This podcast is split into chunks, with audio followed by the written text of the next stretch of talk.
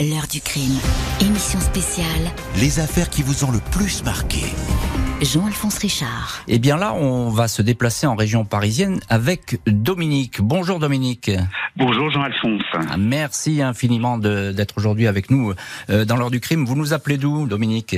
Je vous appelle de Mâcon. Ah, de Mâcon, c'est une très belle région, il y a du très bon vin. On eh mange très bien, c'est magnifique sous le soleil.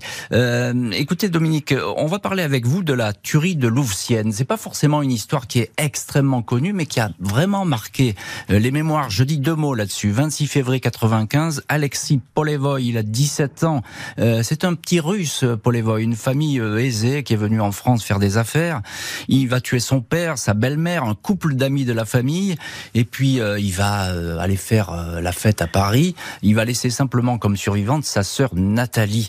Alors effectivement, l'affaire comme ça, elle est effrayante, et on se demande surtout ce qui a pu passer dans la tête de, de, Alexis. Il a 17 ans, il a jamais montré de, de signes de fragilité. Pourtant, là, il a pris une arme et il a tué tout le monde. Cette histoire, pourquoi vous, vous la retenez, Dominique? Qu'est-ce qu'est-ce que elle vous inspire? Alors, elle m'inspire beaucoup de choses, tout simplement parce que j'ai un ami qui a failli être présent ce soir-là, le soir de ah. la tuerie, qui était invité chez les Paul Incroyable.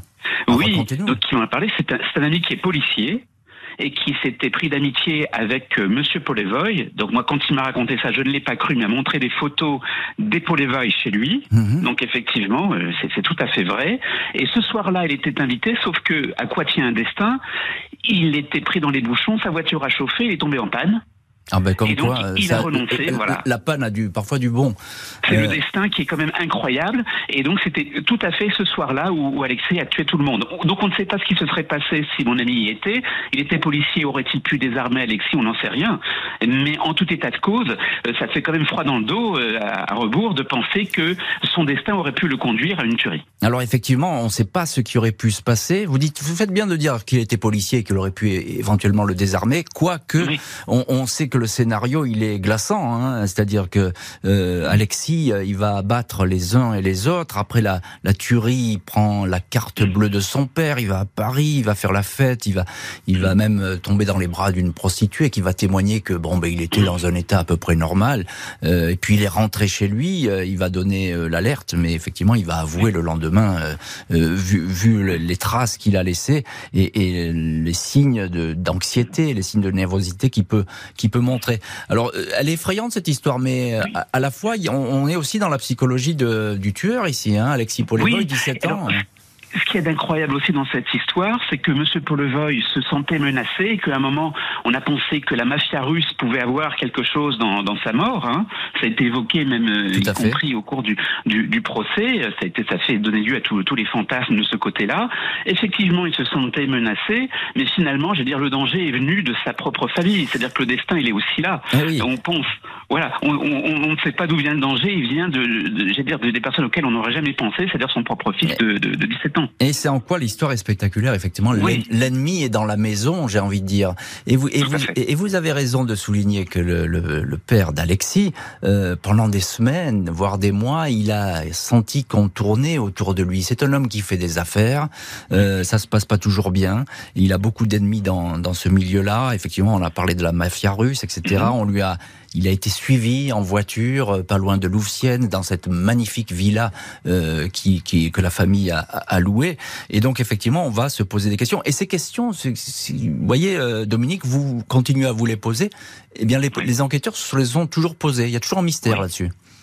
Oui, il n'y a aucun mystère quant au fait que ce soit Alexis Bien sûr, ça, on est d'accord, on est d'accord. Voilà, il y avait ses empreintes sur l'arme, il y avait euh, des débris de sa montre devant une porte qu'il a défoncée pour aller tuer son grand-père. Enfin, c'était terrible.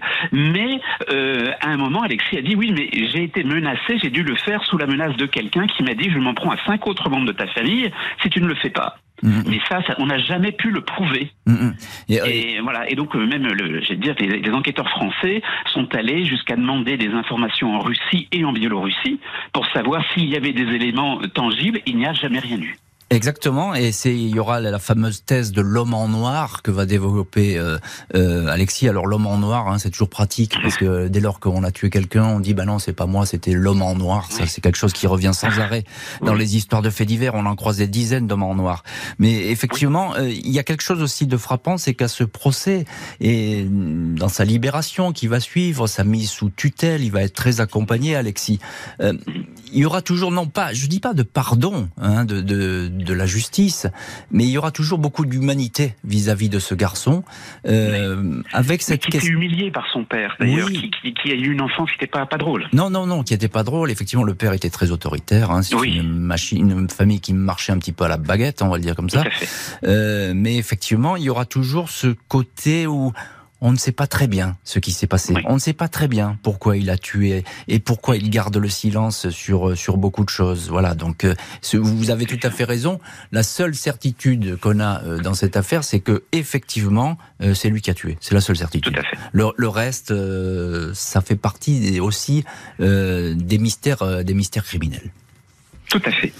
Merci infiniment Dominique et j'espère que vous nous êtes fidèles à l'heure du crime hein, et que Toujours. vous voilà et que vous nous serez fidèles à la rentrée. On aura encore plein de nouvelles histoires à vous raconter. Alors, on est aujourd'hui donc forcément. Oh, bah, alors voilà, bien évidemment, on a beaucoup d'avocats qui nous écoutent et on en reçoit beaucoup ici. Vous serez le bienvenu le cas échéant. Euh, voilà. Donc euh, à nos auditeurs, ben, aujourd'hui appelez le 3210. Hein, ne vous gênez pas. On écoute vos histoires, on écoute vos propositions, puis on en parle tranquillement comme ça euh, pour la dernière émission de l'heure du crime de la saison, bien sûr, parce que l'heure du crime, ça va tourner encore tout l'été. À tout de suite. L'heure du crime, émission spéciale. Les affaires qui vous ont le plus marqué. Jean-Alphonse Richard.